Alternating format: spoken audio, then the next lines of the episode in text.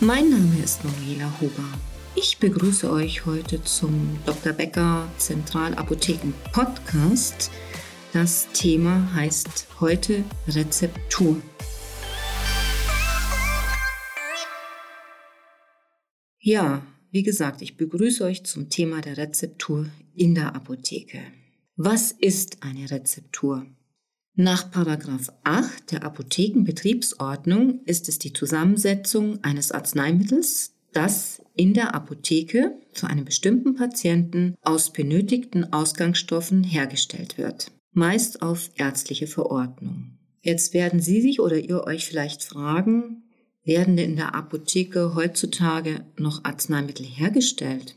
Oder gehört diese Praktik längst nicht vergangenen Zeiten an?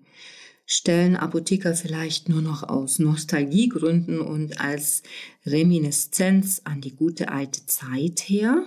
Ist er nicht nur ein Schubladenzieher geworden? Eher nein. Denn in einer gut organisierten öffentlichen Apotheke die besitzt, besitzt nämlich mittlerweile keine Schubladen mehr zum Ziehen, ein vollautomatisches Warenlager und ebenso immer noch eine gut organisierte Rezeptur. Das heißt, das ist der Ort, an dem auch immer noch Arzneimittel in der Apotheke hergestellt werden.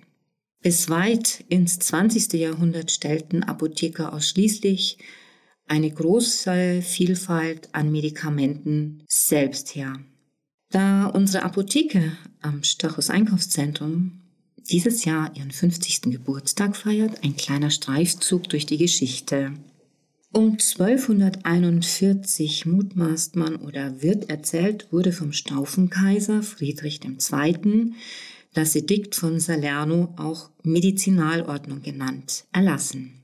Die erste gesetzlich fixierte Trennung der Berufe Arzt und Apotheker. Es soll Vorbild auch der Apothekengesetzgebung in ganz Europa sein. Beziehungsweise man sagt oder es wurde am 23. Mai erstmals 1241 in Deutschland eine Apotheker erwähnt. Laut einer im Stadtarchiv Trier aufbewahrten Urkunde.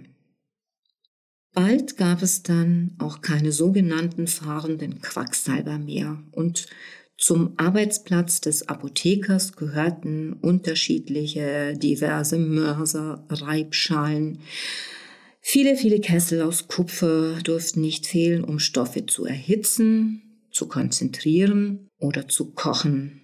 Ein Ofen oder eine Feuerstelle war unumgänglich. Später gab es auch unterschiedliche Wagen und somit die Geburtsstunde der Rezeptur, das heißt dem Ort, an dem auch Arzneimittel hergestellt wurden. Mit dem Aufstreben der Naturwissenschaften, als der Apotheker Friedrich Wilhelm Serturner schließlich die erste Pflanzenbase entdeckte, das von ihm benannte Morphin, wurden in kürzester Zeit zahlreiche weitere Stoffe gefunden, waren im Zusammenklang mit der beginnenden Industrialisierung auch die Weichen gestellt für einen grundlegenden Umbruch im Apothekenwesen.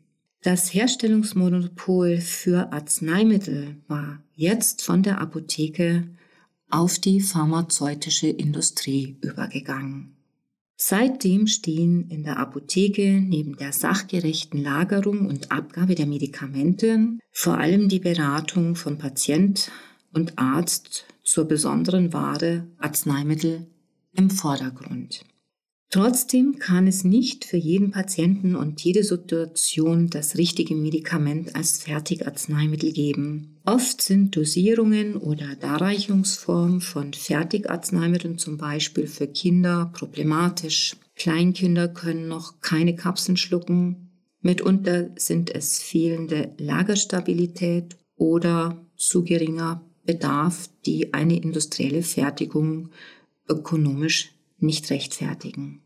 Fakt ist aber, über 13 Millionen Rezepturen in unterschiedlichen Darreichungsformen stellen Apotheker in Deutschland jedes Jahr für gesetzlich versicherte Patienten her. Dabei wird jeder Ausgangsstoff vor seiner Verarbeitung im apothekeneigenen Labor auf seine Identität geprüft.